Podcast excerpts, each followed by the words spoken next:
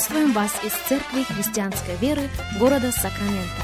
Мы молимся о том, чтобы последующие 15 минут послужили вашему назиданию и духовному утверждению. Присоединяйтесь к нашему эфиру, как пастор Сергей Головей предлагает вашему вниманию передачу «Настоящая истина». Здравствуйте, уважаемые радиослушатели! Сергей Головей у микрофона. Из Церкви Христианской Веры мы приходим к вам. Рады предоставленной возможности встретиться с вами, провести вместе с вами последующих несколько минут, как мы продолжаем наш разговор на тему «52 дня» или «Чудо восстановления». Наш базовый текст остается тем же, а именно книга Неемии, 6 глава, и вашему вниманию всего лишь один, 15 стих. Вот что написано. Стена была совершена, или стена была закончена, стена была восстановлена. 25-й день месяца Елула, всего лишь в 52 дня. Мы уже говорили с вами об этом и говорили об этом неоднократно, что если Неемия 6.15 – это пророческое утверждение, что миссия восстановления возможна, то книга Неемии – это методичка. Книга Неемии – это практическое пособие, как получить силу для восстановления в своей жизни. Я, пожалуй, повторю это еще раз. Если Неемия 6.15 – это пророческое утверждение, что миссия восстановления возможна, то книга Неемии в целом – это методичка или практическое пособие, как получить силу для восстановления в своей жизни.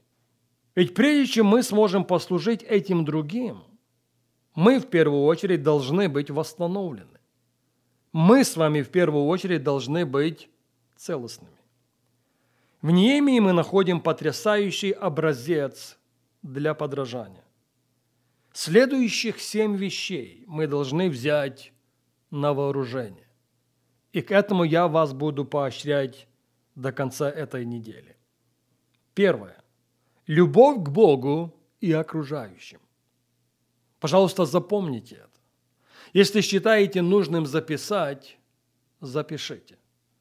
Для того, чтобы нам стать сосудом, через который протекает помазание восстановления, мы должны ходить в любви. Мы постоянно должны усовершенствовать свое хождение в любви. Любовь к Богу, любовь к окружающим. Послание Колоссянам, 3 глава, и мы начнем читать с вами с 12 стиха. Колоссянам 3.12.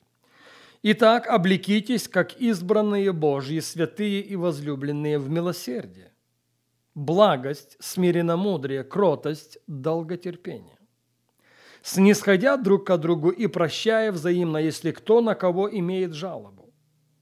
Как Христос простил вас, так и вы». Я прочитаю эти стихи еще раз. «Итак, облекитесь, как избранные Божии, святые и возлюбленные, в милосердие, благость, смиренномудрие, кротость, долготерпение». Заметьте, не написано «дождитесь момента, когда Дух Святой облечет вас в это». Я скажу больше того. Это не его задача. Он это не собирается делать. Помочь – да, но делать за нас Никак нет. Это мы должны облечься, как избранные Божьи, как святые Его. Мы призваны облечься в милосердие, в благость, в смиренномудрие, в кротость, в долготерпение. Это мы с вами призваны и поощрены снисходить друг к другу и прощать взаимно, если кто на кого имеет жалобу. Так как Христос простил нас, нам заповедано прощать других. Но обратите внимание на 14 стих, Колоссянам 3.14. «Более же всего облекитесь в любовь, которая есть совокупность совершенства». Повторяю еще раз, не написано, дождитесь момента, когда Дух Святой облечет вас в нее. Вы облекитесь в любовь. Вы проявите инициативу. Решение за вами.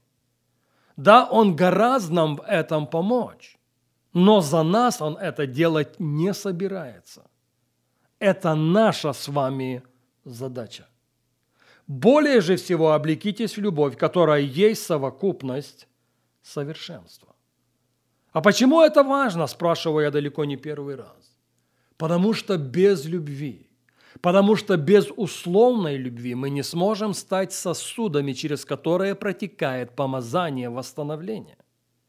Первое послание Петра, 4 глава, и мы начнем читать с вами с 7 стиха. «Впрочем, близок всему конец. Итак, будьте благоразумны и бодрствуйте в молитве. Более же всего имейте усердную любовь друг к другу». Слышите? Более же всего. С чего начинается Колоссянам 3.14? Более же всего облекитесь в любовь, которая есть совокупность совершенства. С чего начинается 1 Петра 4.8? Более же всего имейте усердную любовь друг к другу, потому что любовь покрывает множество грехов. Более же всего имейте усердную любовь друг к другу, потому что без нее, без любви, покрывающей множество грехов, никто из нас не сможет стать сосудом, через который протекает помазание восстановления. А если мы не восстановлены, как мы сможем восстановить других? Если мы не целостны, как мы сможем принести целостность судьбы окружающих? Итак, любовь во главе всего. Уместно спросить, а где же это мы видим в книге Неемии? Мы видим это в книге Неемии в первой главе. Знаете, кем был этот человек? он занимал достаточно укромное место. У него была очень престижная позиция. Он находился в присутствии царя. Он находился в присутствии царя постоянно. Он служил его нуждам. О своем будущем, тем более о настоящем, он переживать не должен был. Все его нужды были встречены. Все его нужды были восполнены. Но вдруг приходит весть. Приходит весть о том, что возвратившиеся из плена в своей земле, но они там в очень незавидном состоянии. И в момент, когда Неемия услышал это сообщение, его сердце было разбито на мелкие кусочки. Он плакал и сокрушался перед Богом. Знаете почему? Потому что он сострадал тем, которые начали возвращаться в свою землю. А это любовь. Это любовь к Богу. Это любовь к Его дому. Это любовь к окружающим. И по сути такое его состояние и отношение к тому, что имело место, приготовляло его к следующему. Приготовляло его к тому, чтобы он стал сосудом в руках Божьих сосудом, через который протекает помазание восстановления. Для меня вовсе не случайно, почему эта миссия была не только выполнима, но почему миссия по восстановлению стен города была совершена в рекордно короткие сроки. Неемия сделал себя доступным, делаю на это ударение еще раз, доступным для помазания восстановления. Вторая вещь, которую мы усматриваем в этой книге, если вы конспектируете, пожалуйста, запишите. Наше сострадание к окружающим должно всегда быть движимо Духом Святым. Я повторю это еще раз. Наше сострадание к окружающим должно всегда быть движимо Духом Святым. Если же этого нет, то это никак не больше, чем просто религиозная самодеятельность. Я возвращаю вас к этому человеку еще раз. Он в присутствии царя. Он должен подавать ему чашу с вином. Он должен являться в присутствии царя согласно определенного протокола. Не разрешалось. Не разрешалось входить туда, где был царь с поникшим лицом. И Неемия пытался это как-то прикрыть, но не получалось.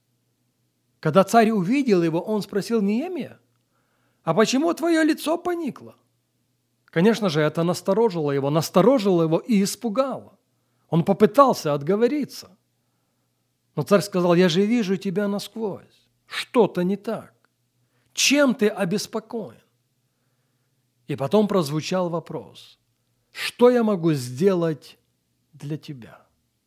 Заказывай все, что угодно. Я исполню твои прошения.